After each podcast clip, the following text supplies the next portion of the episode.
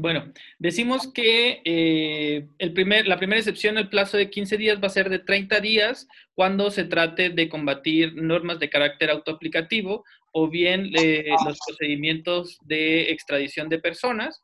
Eh, la segunda excepción va a ser el plazo de 7 años, que es en, materia agraria, cuando tengamos este supuesto, ¿no? Que veíamos de que hay un acto de privación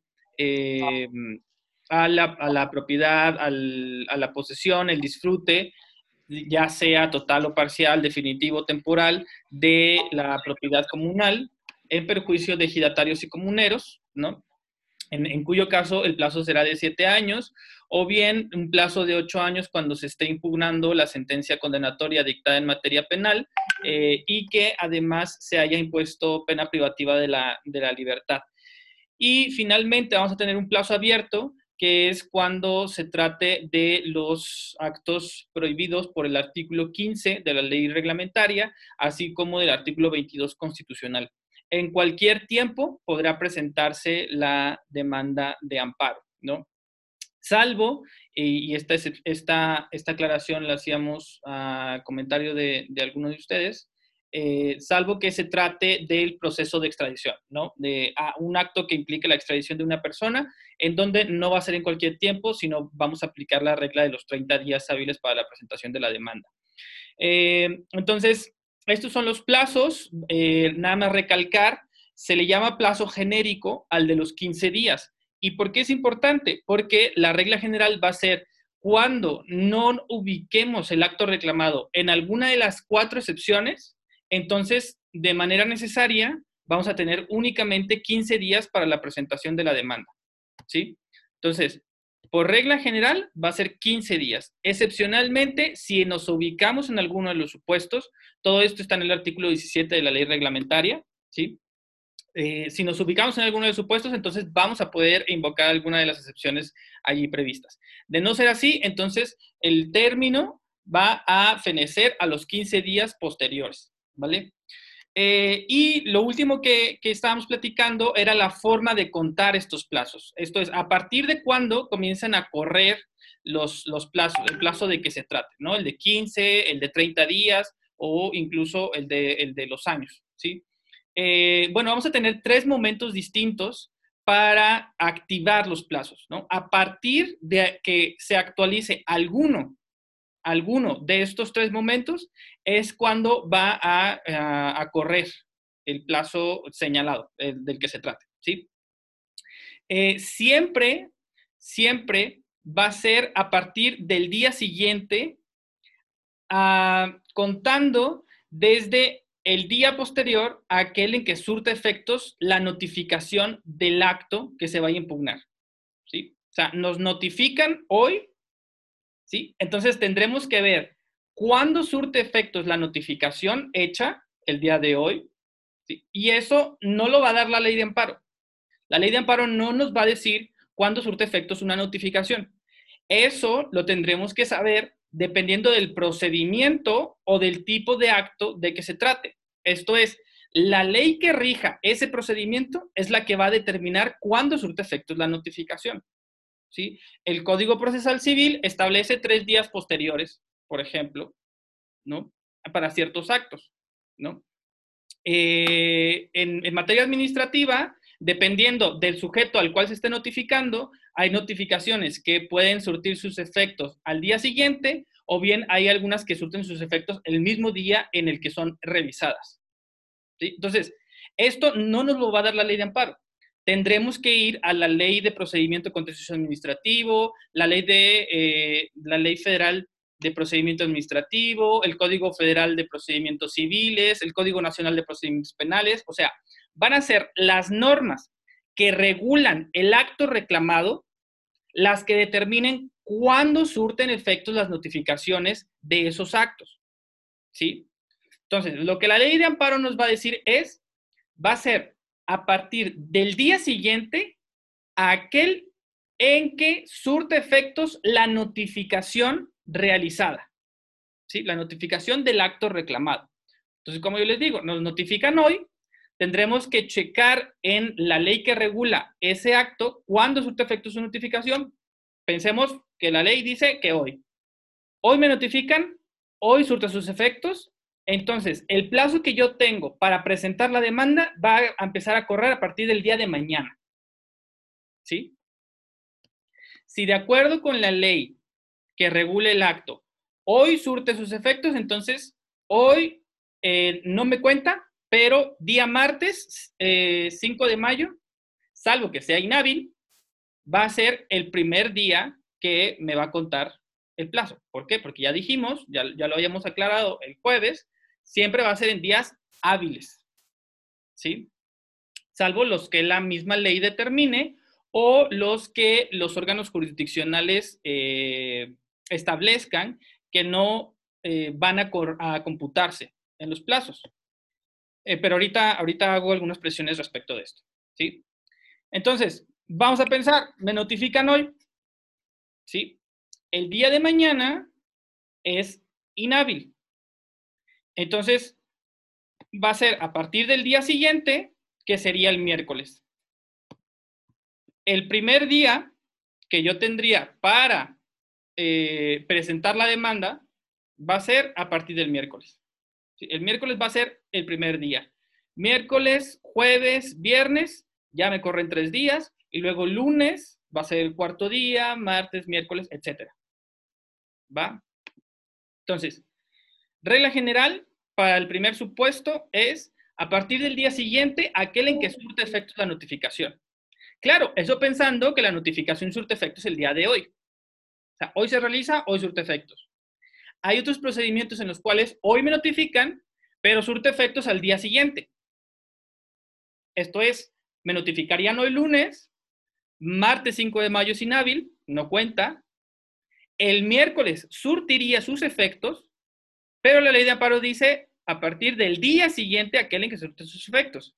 Entonces, surtiría sus efectos el miércoles, el primer día para el conteo sería el jueves. ¿Sí? Entonces, jueves y viernes son dos días. Luego, lunes de la semana siguiente es el tercer día, martes, miércoles, etc. ¿Vale? Entonces, aquí enfatizar dos cosas. La primera es, la ley que nos determine cuándo surte sus efectos va a ser la ley adjetiva que regule el acto reclamado no podemos establecer una regla general para todos los actos reclamados habidos y por haber. No existe. Va a ser la, ley que regule el acto reclamado. Y lo segundo es, va a ser a partir del día siguiente aquel en que surta efectos esa notificación. ¿Sí? Ese es el primer momento. Cuando hay una notificación, cuando me están notificando, yo tengo que checar la ley, cuándo surte efectos y luego cuando empiezo a computar el plazo. Ok. Pero hay otros, otros dos supuestos en los cuales se, eh, se da por sentado que no hay una notificación. No todos los actos que podemos reclamar en el juicio de amparo no son notificados. ¿sí? Eh, pensemos en un embargo, ¿no? Generalmente los, los, embargos no son notificados. ¿Por qué? Pues porque lo que se quiere es llegar de sorpresa al lugar, ¿no? Y entonces eh, hasta que se apersona el funcionario judicial junto con la, parte interesada en realizar el embargo, hasta que se apersona en el lugar, es que tenemos conocimiento del acto. ¿Sí? Entonces, este es el segundo supuesto.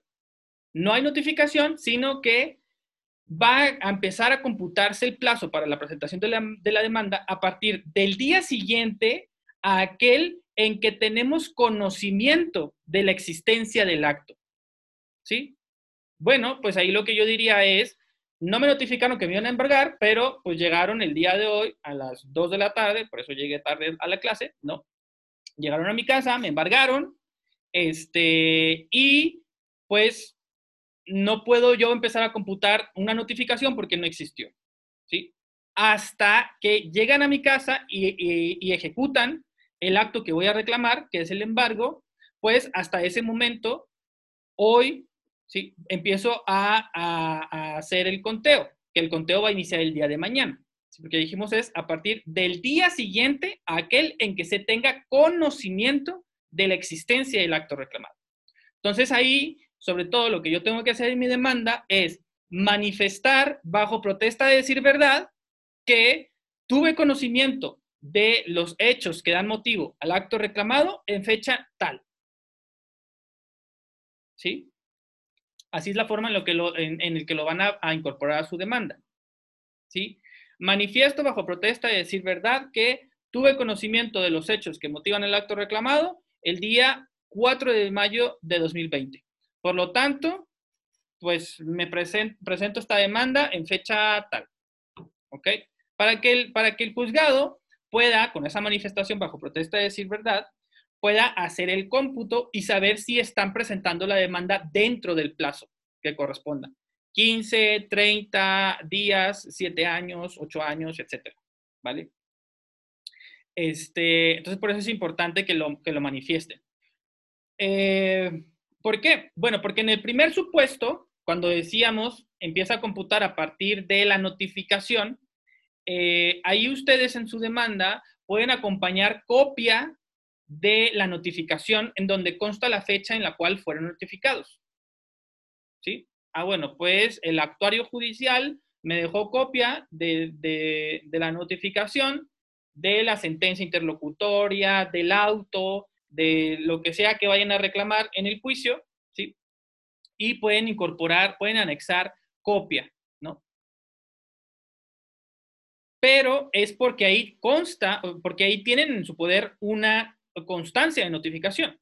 En este segundo supuesto, ustedes no pueden acompañar, ¿por qué? Porque no, no hubo una notificación, ¿vale?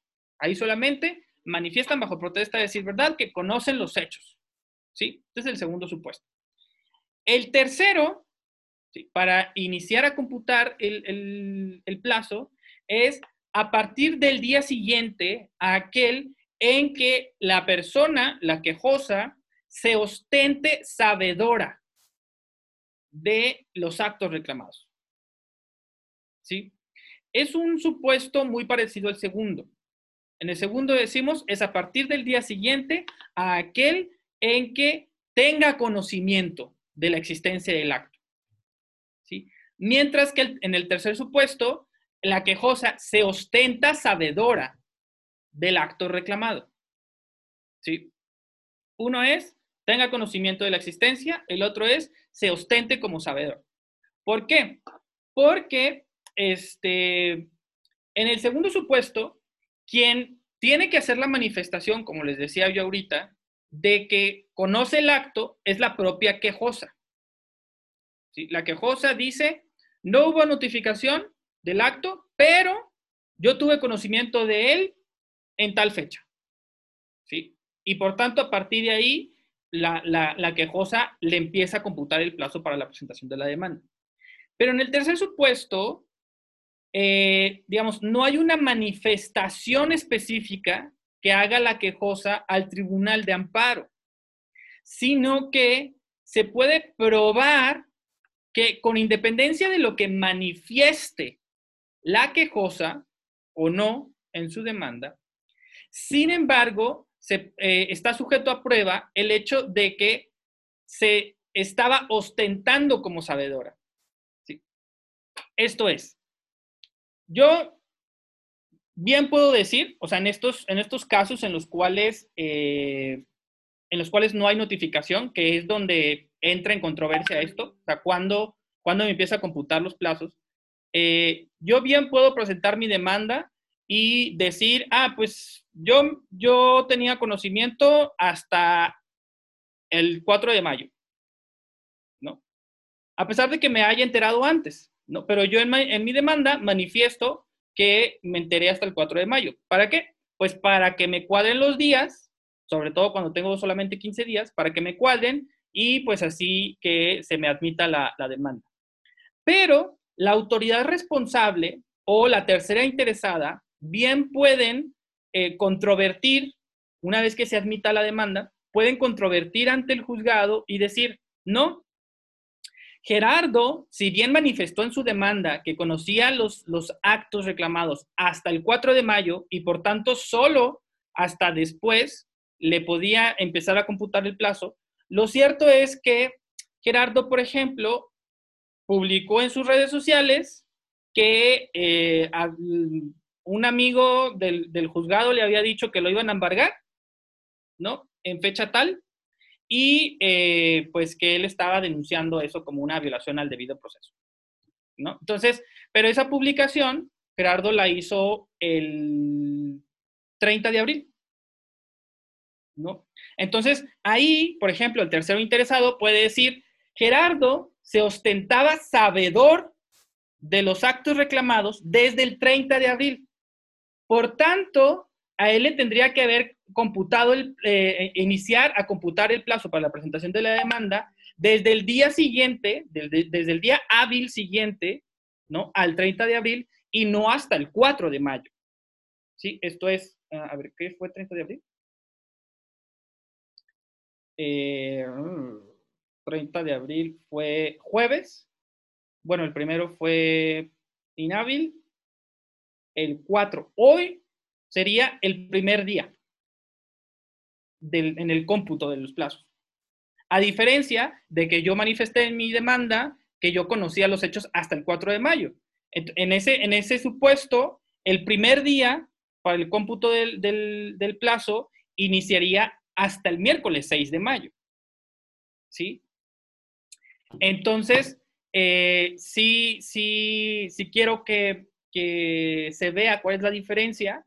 En uno, yo manifiesto, que es el segundo momento, yo manifiesto bajo protesta de decir verdad que yo conocía los hechos en tal fecha, pero en el tercer supuesto hay alguien, hay la autoridad responsable, pero generalmente va a ser tercero interesado, quien diga, no, él se había ostentado sabedor de los actos en otra fecha distinta, ¿no? Y entonces, si tomamos esa otra fecha, pues probablemente yo habré presentado mi demanda fuera del plazo, ¿no? Y con eso el juzgado pueda decir, ah, bueno, hubo consentimiento tácito del acto reclamado porque no fue presentada la demanda dentro del plazo expresamente establecido para ello y por tanto se declara el sobreseimiento de, del juicio a ver, creo que está... Si el, supo de actos reclamados por medios ilícitos. ¿Cómo, como qué estarías pensando, Aine?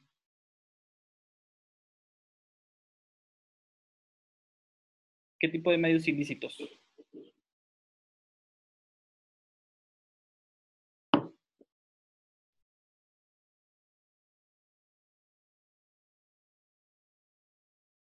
o bueno, mientras, es que no sé si esté por ahí el Este, pero bueno, hasta aquí, ¿alguna cosa que no me haya explicado bien? ¿Alguna pregunta?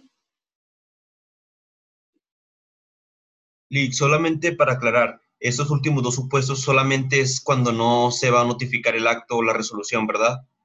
Cuando no hay una notificación, efectivamente. Ok, gracias. Este, que claro, si hay un problema con la notificación, probablemente, eh, incluso antes de pensar en el amparo, tendremos que checar si el procedimiento del cual eh, derive esa notificación no prevé ya una cuestión de, eh, del incidente de nulidad de notificaciones.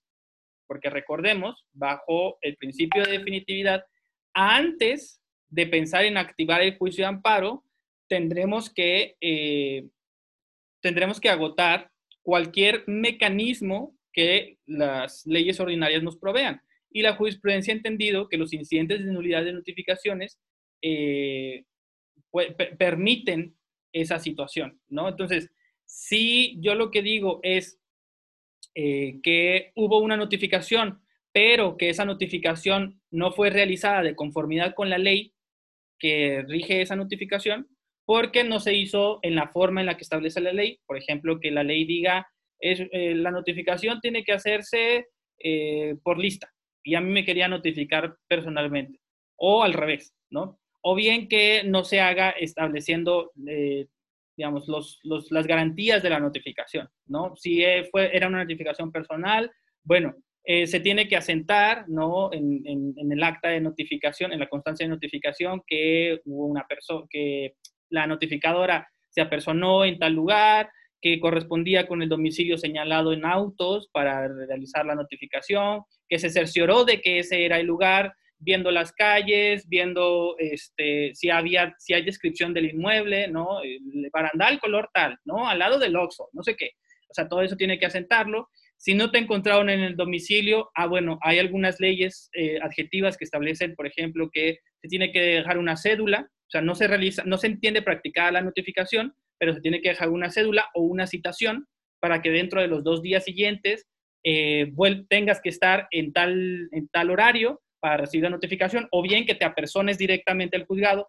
Todo eso lo, va a regular la ley adjetiva que regula el, acto reclamado.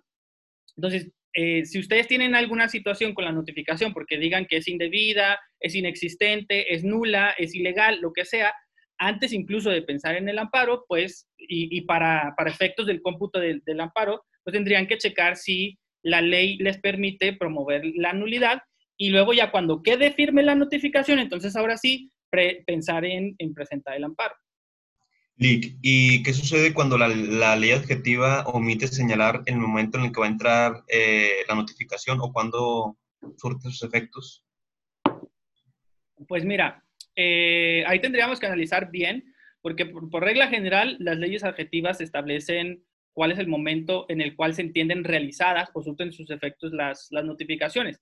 En caso de que no exista una norma específica, probablemente la ley adjetiva establezca alguna norma supletoria, ¿no? Eh, esto es, que ante la falta de una previsión expresa, pues se va a aplicar supletoriamente el Código Federal de Procedimientos Civiles o, en materia administrativa la ley de procedimiento, eh, eh, la ley federal de procedimiento administrativo, etcétera.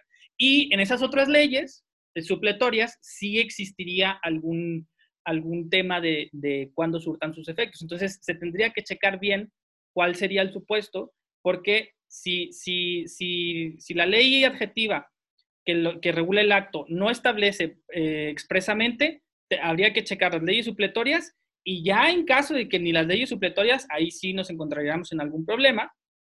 Eh, pero pues yo no he, no he visto algún caso en el que ni siquiera las leyes supletorias lo contengan.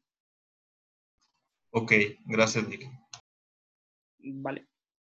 Este, bueno, ¿alguna otra duda hasta aquí? No. No, Lick, no, todo bien. Bueno, entonces recuerden siempre, incluso piénsenlo siempre así y, siempre que hablen de notificaciones, en el juicio de amparo, salvo las excepciones que vamos a ver ahorita, pero siempre va a ser a partir del día siguiente. ¿Ok? Es cuando se les pregunte, ¿cuándo surte efectos o cuándo me, inicia a computar este, este plazo? Siempre va a ser a partir del día siguiente. ¿Sí? Aquel en que y luego ya, cualquiera de los tres supuestos.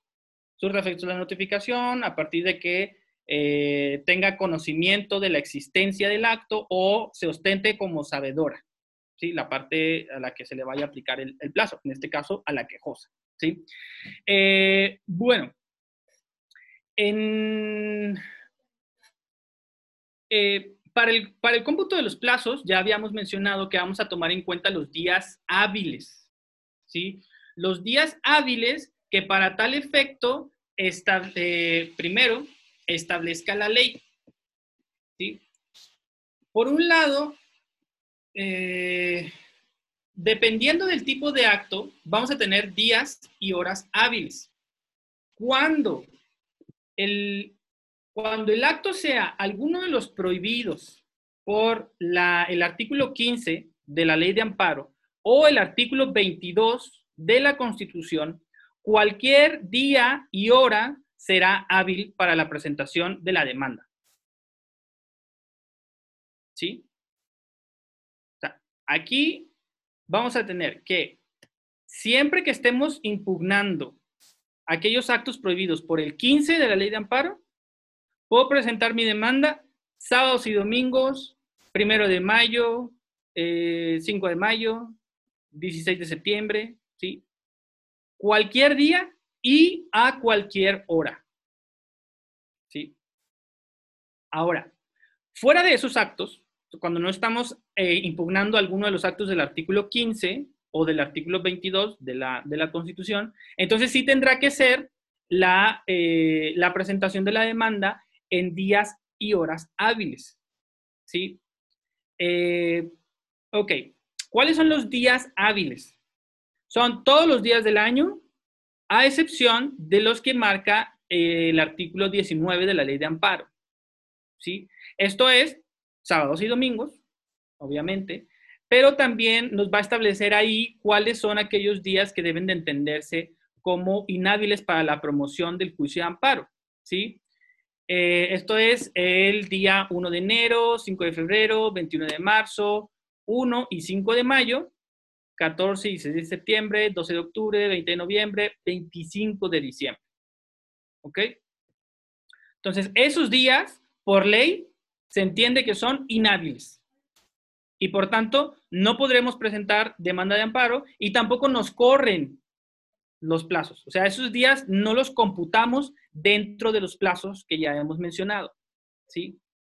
Pero el propio artículo 19 nos va a terminar diciendo que el propio órgano jurisdiccional puede determinar adicionalmente otros días inhábiles, ¿sí? Que son cuando, que eh, es cuando se exista alguna causa de fuerza mayor por las cuales el tribunal no pueda eh, laborar, ¿sí? Que es justamente lo que estamos viviendo ahorita, ¿no? Desde el mes de marzo, ¿sí? En donde eh, no los tribunales eh, concretamente, sino el Consejo de la Judicatura Federal, bueno, mm, junto con la Suprema Corte de Justicia de Nación, pero el Consejo de la Judicatura como órgano eh, del Poder Judicial de la Federación, a partir de lo que establece el artículo 99 de la Constitución, ha determinado que todos los órganos jurisdiccionales, a excepción de los que se quedan en guardia por la cuestión de la pandemia, no están laborando. Y por tanto, también se han suspendido todos los plazos y términos que establece la ley de amparo. Esto es, ahorita no tenemos posibilidad de presentar demandas de amparo. ¿sí?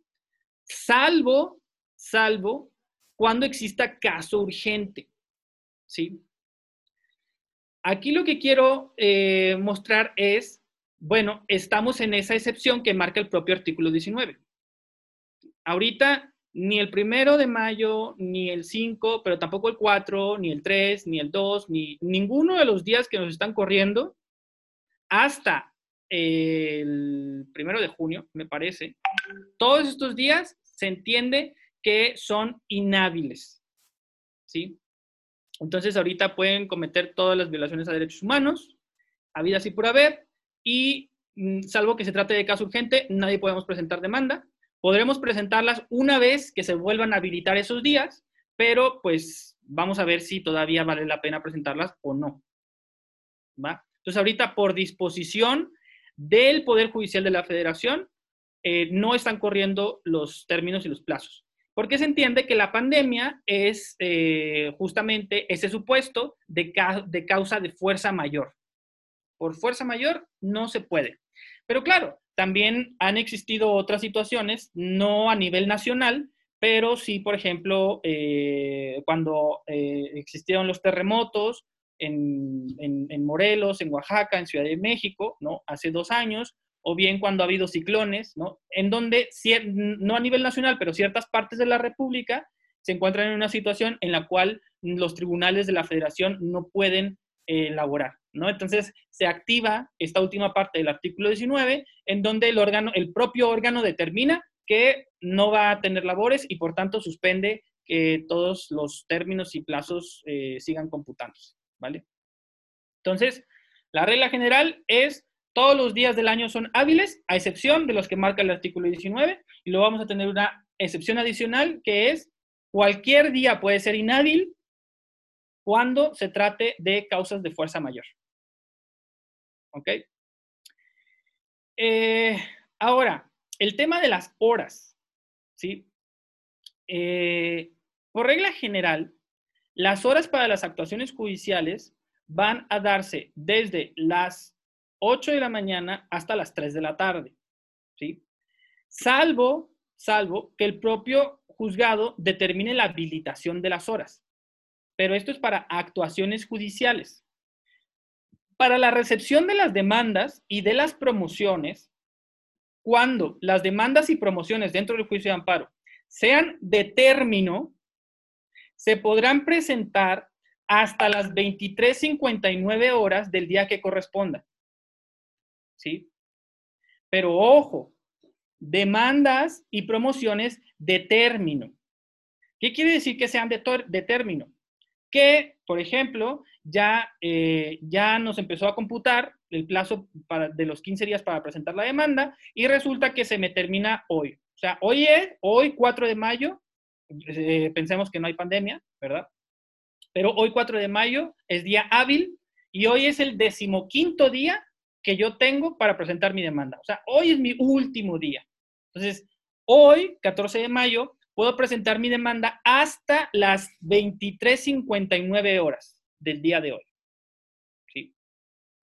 O bien que el juzgado me requirió algo, ¿no? Este, me pidió información y me dio cinco días para presentar la información, para presentar un documento, etcétera. Ah, bueno, termina hoy, entonces hoy tengo hasta las 23.59 horas. En caso de que no sea ni demanda ni promoción de término, entonces tengo que presentar el documento dentro del horario establecido para ello. ¿Cuál es? Bueno, si es, eh, si lo quiero presentar directamente ante la oficialía del órgano que corresponda, ¿no? Todos los órganos jurisdiccionales de amparo tienen una oficialía. Propia. Eh, la oficialía del juzgado primero de distrito del octavo circuito, ¿sí? Por ejemplo. Ah, bueno, si yo quiero dejarlo directamente en la oficialía, lo tengo que hacer de 8 de la mañana a 3 de la tarde. ¿Vale? Si en cambio no lo, no lo no alcanzo a dejarlo, ¿no? Todavía lo puedo eh, dejar en la oficialía común. A partir de las 3 de la tarde, yo puedo dejar el documento, ¿no? la promoción, el escrito, lo puedo dejar no directamente en la oficialía del juzgado que, al que va dirigido, sino a la oficialía común de todos los juzgados de distrito, ¿sí? De todos los que haya, ¿no? En nuestro caso, pues son dos los ordinarios. Más adelante veremos el tema de, la competencia en, el circuito. Eh, pero entonces, tengo desde las 3 de la tarde hasta las 8 de la noche para dejarlo en la oficialía común. Eh, en caso de que sea una cuestión de término y no alcance hasta las 8 de la noche, entonces a partir de ahí y hasta las 23.59 horas va a ser en buzón judicial. ¿Sí? Esto es, voy a la ciudad judicial, que ustedes ya todo el mundo han visto, ¿no? Que la que está frente a SAMS, ¿no? Eh, y en el lobby, ahí ustedes van a ver que está el, buzón, ¿no? Eh, nada más se registran y tal, y pues eh, le ponen el sello de, la hora de recibido y tal, y lo depositan, ¿no? Nada más, obviamente, aclarando a cuál órgano jurisdiccional va a ir dirigido, ¿no? Entonces, eh, cuando sea una, un escrito de término, va a tener hasta las 23.59 horas. Cuando no sea un escrito de término, es día hábil y se entiende que es de, 3 a, de 8 a 3 ante el órgano jurisdiccional que va dirigido o bien la oficialidad común de partes hasta las 8 de la noche. Fuera de ahí, ya no se los van a recibir, ¿vale? Eh, pero sí, pues el tema este de, mm, de que tiene que ser en días y horas hábiles, ¿va? Eh, sí, no sé. ¿Dudas de esto? No. No, Lictor. No, no. Ok. Bueno, sí, creo que, creo que en esto, con esto tenemos un panorama suficiente sobre los plazos. Em, sí. Sí. Eh, bueno, salvo que recuerde ahorita alguna otra cosa importante. Eh, pero bueno, ahora las notificaciones en el juicio de amparo. ¿sí? Eh, vamos a tener el, régimen de notificaciones en el juicio de amparo va a ser un régimen no, muy complicado, pero sí es un régimen que eh, depende del tipo de notificación que se haga y del el sujeto procesal al cual se dirige la notificación. ¿sí? Esto es, vamos a tener cuatro tipos de notificaciones en, el, en el juicio de amparo, ¿sí? Y dependiendo del sujeto al que deba notificarse, va a ser el tipo de notificación que se deba de realizar. ¿sí? Primero, vamos a tener las notificaciones personales. Esto es aquellas que directamente se tienen que hacer a el sujeto procesal del cual estemos hablando. ¿sí? Eh, y que se hace directamente en el domicilio que manifiesta en su propia demanda. ¿vale? Entonces, por eso es muy importante que en la demanda, en el proemio, lo, primero que hagan es manifestar nombre completo, Gerardo Mata Quintero, mexicano, mayor de edad, con, eh, señalando domicilio para oír y recibir notificaciones, el inmueble marcado con el número eh, tal, de la calle tal, en la colonia tal, eh, código postal. Si es posible, eh, sean concretas, concretos en su domicilio, esto es, ubicado entre la calle tal y tal, eh, junto al Oxxo, a la ferretera, a lo que sea, ¿no? Eh, con portón negro, pintada de color azul, o sea, lo que sea, porque así la, no solamente le facilitan a la actuaria o al actuario judicial ubicar el, el, inmueble, sino que además también va a ser más difícil que en caso de que no les encuentre o en caso de, que se pierda o algo, ¿no? Va a ser más difícil que el actuario o, actuaria diga, o sea, asiente que no dio con el domicilio, que no existe y tal, porque si, si es así, si el actuario asienta en la constancia de notificación que no pudo dar con el domicilio, entonces eh, se les va a requerir, ¿no? Para que manifiesten otro domicilio o en su caso se les va a notificar personalmente. Sí, pero bueno, ahorita, ahorita veo ya en concreto cuáles son los supuestos estos de donde se puede cambiar la notificación. O sea, lo primero es, existen las notificaciones personales que se tienen que hacer directamente con, la, con el sujeto procesal del juicio y se tiene que hacer en el domicilio que haya manifestado en la demanda o en el escrito en el cual se están apersonando al juicio. ¿sí? Eso por un lado. También hay, eh, pues son las notificaciones por oficio. Por regla general, bueno, ya voy a ir diciendo un, par de cosas. Por regla general, las notificaciones personales son aquellas que se les hacen a, eh, a la parte quejosa y a la parte tercera interesada. ¿Sí? Pero ciertos tipos de notificaciones, no todas. Vamos a pensar que ya estamos dentro de las notificaciones personales. ¿A quién se le notifica personalmente? Solo a la parte quejosa y a la tercera interesada. Salvo que, salvo que la quejosa o la tercera interesada sean autoridades. ¿Sí? Esto es, sujetos de derecho público. No me refiero a autoridad responsable para efectos de juicio de amparo. O sea, si yo a quien tengo que notificar es, por ejemplo, a eh, la, Universidad Autónoma de Coahuila se presenta como parte quejosa en el juicio de amparo. Ya dijimos, por lo general, a la parte quejosa se le hacen notificaciones personales, pero aquí no. ¿Por qué? Porque la quejosa no es una persona física, sino es una persona de derecho, es una persona moral de derecho público, como es la Universidad eh, Autónoma, ¿no? Entonces, en este caso, no es notificación eh, no es, no es una notificación personal, sino que se le van a aplicar otras reglas, que va a ser la notificación por oficio, ¿vale? Pero a ver, por regla general, notificaciones personales van a ser las dirigidas a parte quejosa y terceras interesadas, salvo que la parte quejosa o la tercera interesada no sean una persona física. En este caso tendrá que ser otra la forma de notificación. Ok, esa es la primera. Pero ahorita vamos a ver cuáles son los actos notificables por este tipo de notificación. Ahorita nada más estamos refiriéndonos a los sujetos, ¿sí? Ok, el segundo tipo, que era el que les decía ahorita, es la notificación por oficio. Por regla general, a las autoridades que sean señaladas como responsables en el juicio de amparo, así como al Ministerio Público de la Federación, que también es parte en el juicio de amparo, ¿sí? Por regla general, a las autoridades responsables y al Ministerio Público se les va a notificar por oficio. No es notificación personal, es notificación por oficio. ¿Sí? Por regla general.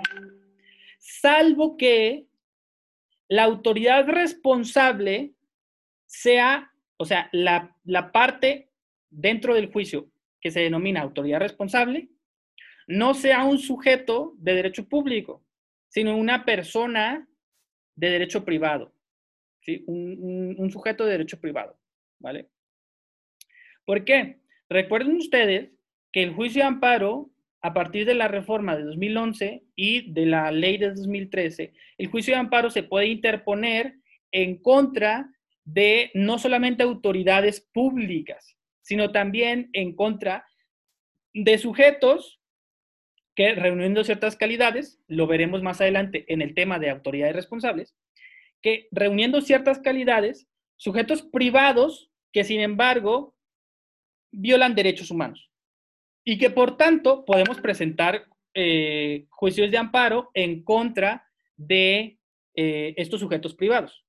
Sujetos privados que tendrán la calidad de autoridad responsable.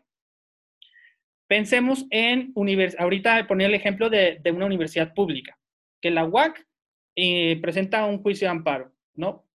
Parte quejosa. Y ahí decíamos, como es persona de derecho público, no le aplica la, la notificación personal, sino la notificación por oficio, ¿sí? Pero ahora pensemos que a la autoridad a la que yo estoy señalando como responsable es una universidad privada, ¿sí? Me inscribo a la Ibero ¿no? Y me expulsan, por lo que ustedes quieran y gusten, ¿sí? Entonces, eh, yo reclamo mi derecho a la educación. a través de la expulsión, del acto de expulsión, están violentando mi derecho a la educación porque la expulsión no está fundada ni motivada, porque este, los criterios que utilizó son arbitrarios, desproporcionados. Ustedes lo que quieran decir, ¿vale? Pero entonces, ¿a cuál autoridad voy a señalar como responsable? A la Universidad Iberoamericana. La Universidad Iberoamericana es un sujeto de derecho privado, es una universidad privada. ¿sí? Bueno, el juicio de amparo me permite eh, también impugnar estos actos que yo reclamo que, violan derechos humanos. Entonces aquí, como no es un sujeto de derecho público, le, se le tiene que notificar personalmente, no por oficio. ¿sí? Entonces, por regla general, las notificaciones a las autoridades responsables y al Ministerio Público va a ser por oficio, salvo que la autoridad responsable sea un sujeto de derecho privado, en cuyo caso se le tendrá que notificar personalmente, no por oficio. ¿Sí? No sé si hasta aquí vamos bien o estoy revolviendo. Sí, listo, muy claro. ¿Sí? Ok. Vale. Eh, bueno, esto pensando en los sujetos a los cuales se dirige la, notificación. Quejosa y tercera interesada, por lo general, personal. Autoridades responsables ¿sí? y Ministerio Público, por lo general, oficio. ¿sí? Pero, pero hay ciertos actos procesales dentro del juicio de amparo que con independencia de a quién se dirija, se tienen que notificar de una cierta forma. ¿Sí? Eh, hay, algunos actos que se tienen que notificar personalmente. ¿Sí? Siempre para determinados tipos de sujetos. Pensemos, eh, los actos, los, el, auto de admisión de la demanda. El auto de admisión de la demanda siempre se va a notificar a todas las partes en el juicio. Esto es, a eh, la parte quejosa, a las autoridades responsables, al Ministerio Público de la Federación y, en caso de que exista, a la tercera interesada.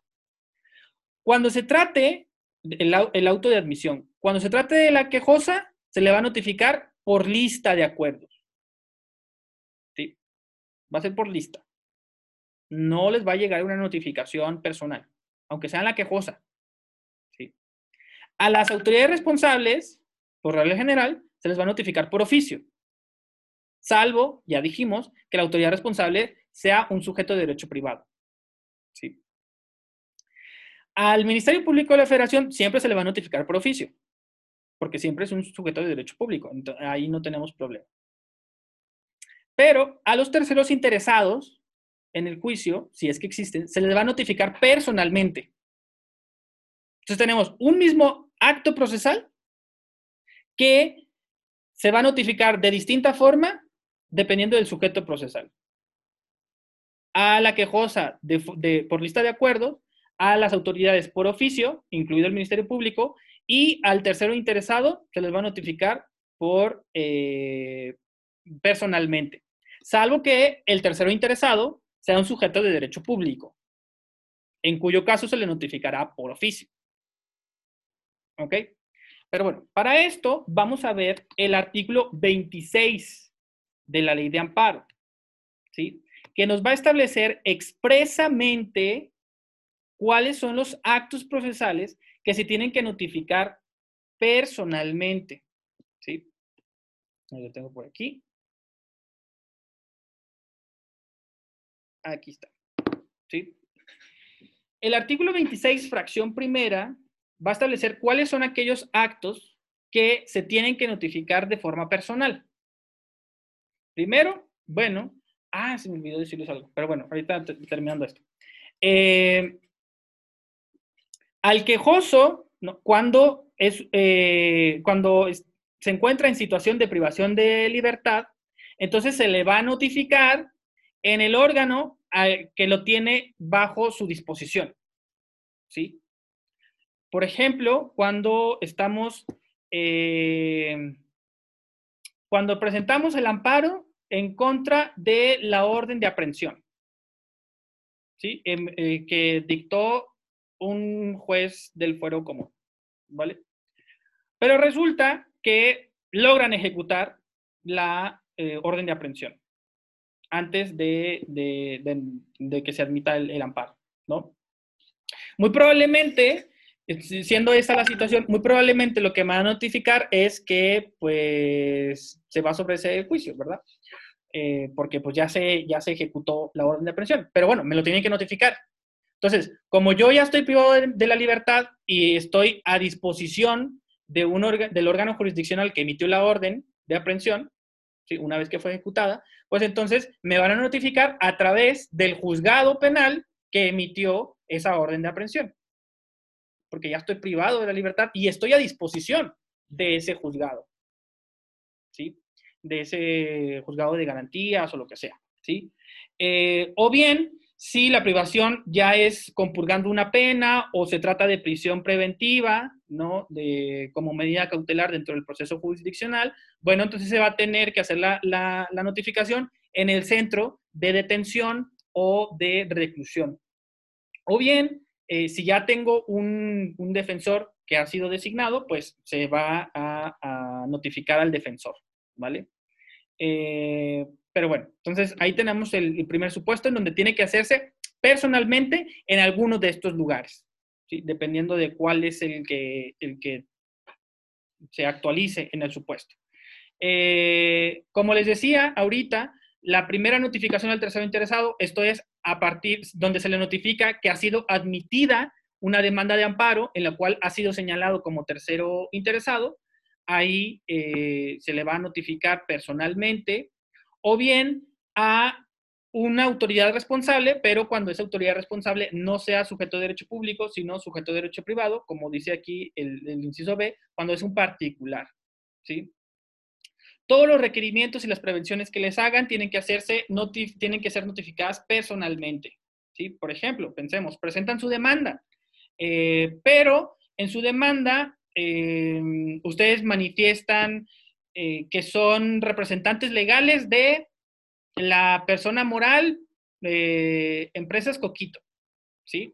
Pero en su demanda, o sea, si bien están presentando toda la demanda y cumplen con todos los requisitos de la demanda, sin embargo, no están acompañando copia certificada del poder a través del cual ustedes acreditan que ustedes son esos representantes legales. Solamente lo manifestaron, pero no hay copias. Entonces, el juzgado de distrito, antes de admitir la demanda, les puede prevenir, ¿no? Entonces, eh, se previene a Gerardo Mata, quien manifiesta ser el representante legal de la empresa Coquitos, para que dentro del plazo de cinco días contados a partir del día siguiente, aquel en que surta efectos esta notificación, acuérdense siempre, a partir del día siguiente, para que dentro de, ese plazo eh, presente copias certificadas del poder.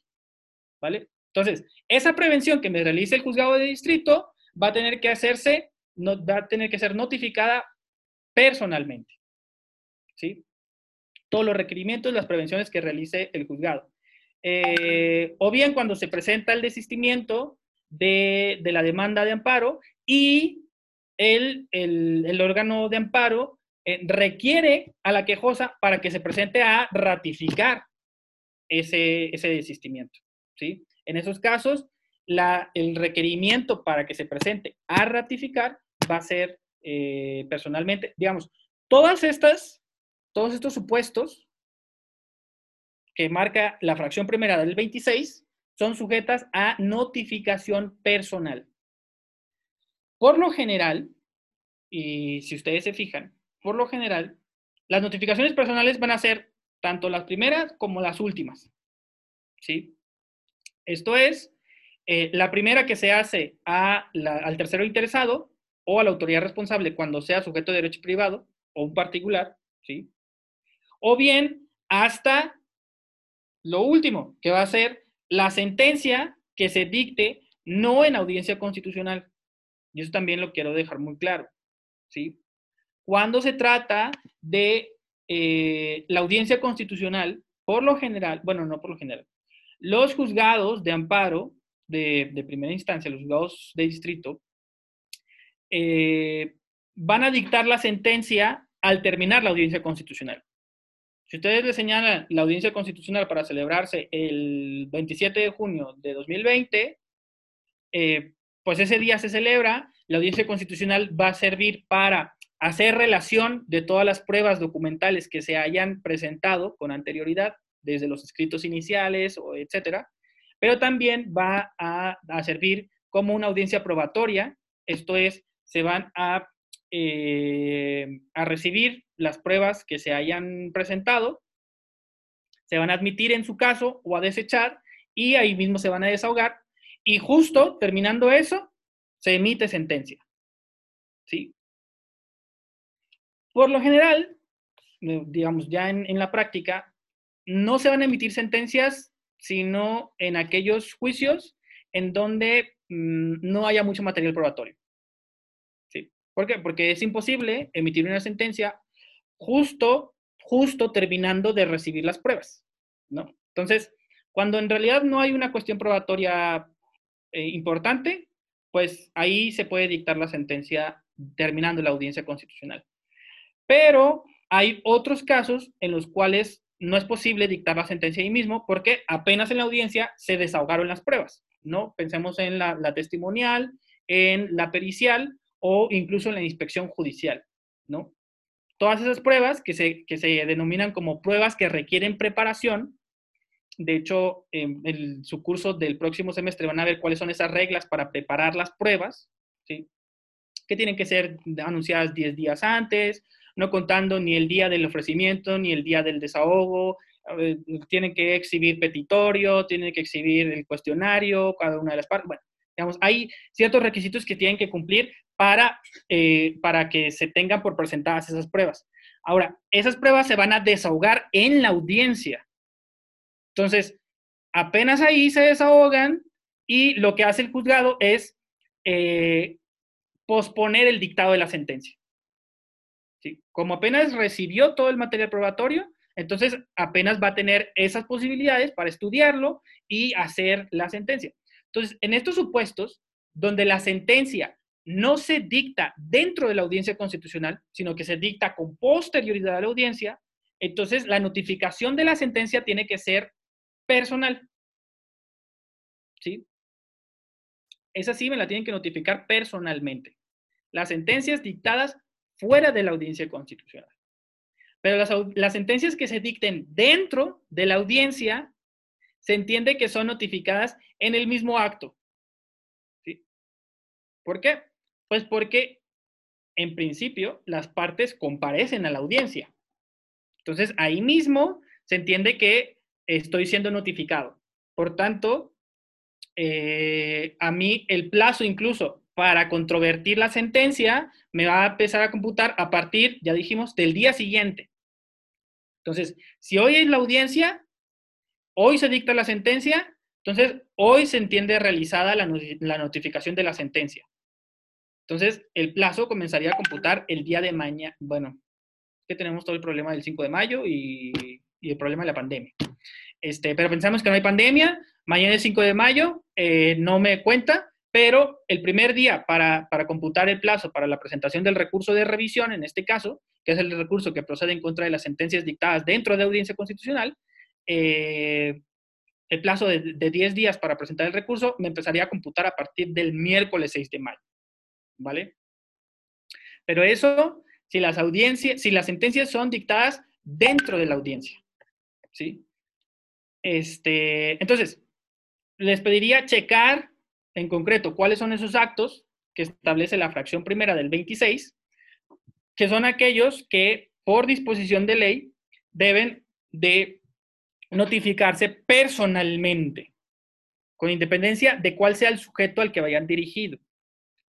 O bien, y esto, y ya con esto terminamos la sesión de hoy, o bien el propio órgano de amparo tendrá facultades para determinar si además de los supuestos previstos en el 26 fracción primera, considera que un cierto acto procesal debe de ser notificado personalmente.